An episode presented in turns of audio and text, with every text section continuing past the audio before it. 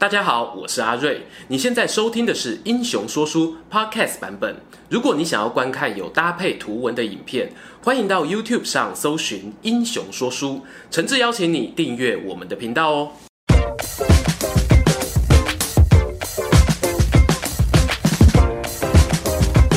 Hello，三国说书的观众朋友，你们好，我是说书人阿瑞，为大家带来精彩的三国故事。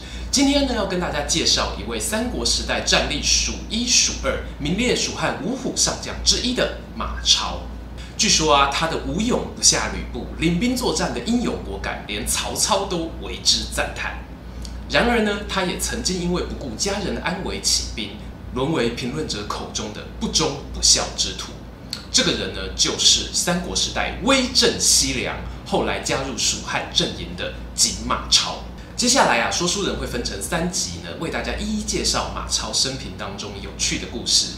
第一集的部分呢，就让我们一起先来听一听乱世风云儿景马超的诞生篇。谈到马超这一家人的背景啊，在陇西一带呢，可以说是非常的有名。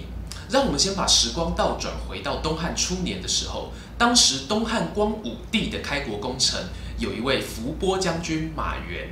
对，就是那一位主张男儿应该战死在沙场，不可以病死在医院的马援。呃，马援最后也以六十二岁的高龄远征武林，病死在路上啊。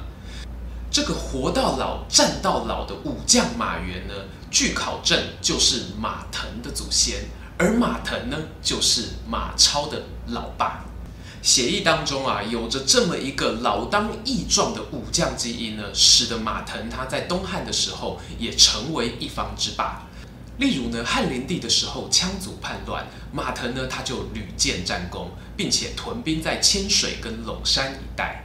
后来传说啊，马腾他是娶了羌族的女子为妻，因此呢，马超一方面继承了父亲的勇猛基因，同时呢，他也有一个胡汉混血的外表。虽然在史书上面啊，对于马超的外貌没有太多的记载，但是呢，罗贯中的《三国演义》里面啊，形容他面如冠玉，眼若流星。哎，这根本是古龙小说里面男主角的外形吧？这么听起来呢，马超应该是一个得天独厚的天之骄子，先天的基因好，又有父亲的军队可以依靠，他未来人生的旅途想必是一帆风顺吧。但是命运就是这么的捉弄人，让我们继续看下去。大家都知道，东汉末年是一个超级大乱世，而马腾跟马超他们世世代代居住的西凉呢，因为地处偏疆，皇帝统治的力量啊是鞭长莫及，更成为军阀呢起兵的热门地点。这当中就有一位军阀，他跟马腾的交情特别的好，两人甚至还结拜为异姓兄弟。这个人的名字呢，就叫做韩遂。这边呢，大家一定很好奇啊，为什么说书人不提马超，要先提他父亲的拜把兄弟韩遂呢？因为啊，这个韩遂呢，他可以说是捆绑了马家人命运的锁链。马腾、马超父子的命运呢，可以说一辈子就跟韩遂绑在一起了。话说在乱世之中呢，当时凉州的刺史名字叫做耿比。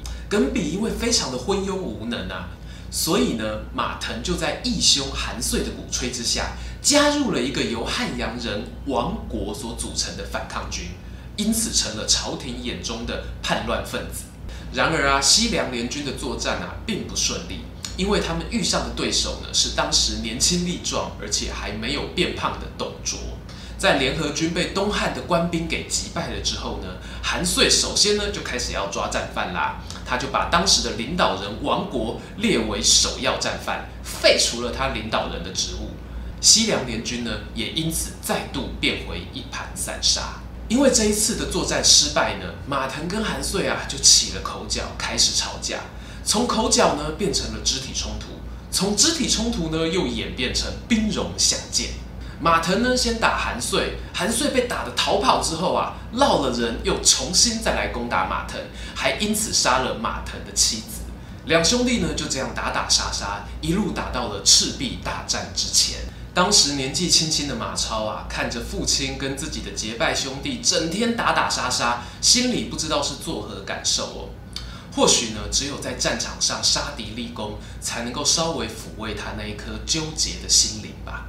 马超呢，他在史书上记载的第一次出征呢，就是被父亲派去支援曹操跟袁绍的河北战线。他的目标呢，是要讨伐袁绍的手下高干跟郭援。这一次作战呢，跟马超同行的还有马腾当时帐下的猛将，也是大家耳熟能详的庞德。这两个武将并肩作战啊，战力简直是爆表。根据史书的记载呢，马超在作战当中被流箭射中了他的脚，但是呢，他负伤作战，丝毫没有退缩。而庞德呢，更直接斩杀了敌将郭援。话说这个马超啊，初登板就立下战功，他有变得比较开心吗？说书人认为可能没有。因为他回到家之后啊，还是看到自己的老爸跟韩贝贝两个人整天你打我，我打你，打来打去，没有休息，打到连曹操都看不下去了。他派出了私立校尉钟繇前往调停，劝马腾跟韩遂说啊：“你们两个人都年纪一大把了，何苦这样打打杀杀呢？不如握手言和，一起为汉朝做一点事情吧。”也许真的是年纪大了，比较没有那么血气方刚。马腾跟韩遂这一对冤家兄弟呢，竟然就答应和解了。马腾呢，更索性入宫呢，去担任禁卫军的统领卫尉。顺带一提哦，马腾的祖先马援的儿子呢，也曾经担任过这个官职。马腾跟韩遂停战过后呢，绝大部分的马家人呢，包括韩遂的儿子呢，都一起搬家搬到了邺城。马腾呢，同时也把马超这一个他认为最会统兵打仗的儿子留在西凉，继续带领他的老部下。各位观众啊，你以为事情就这么结束了吗？马超、马腾、韩遂、曹操，还有汉献帝这一帮人呢，从此就过着幸福快乐的日子吗？接下来呢，马超人生最大的转泪点出现了。这一天呢，他收到消息。听到曹操决定派兵攻打汉中五斗米教的教主张鲁，而曹军的行进路线呢，正好就会经过关中，也就是马超跟韩遂的势力范围。马超啊，因为从小看着父亲跟韩遂和朝廷的军队，诶，或者我们说关东人在打仗，他打心底啊，对着这些东边来的势力非常的不信任。他觉得曹操发兵攻打张鲁是假的。想要趁机消灭自己和韩遂的军队才是真正的目的。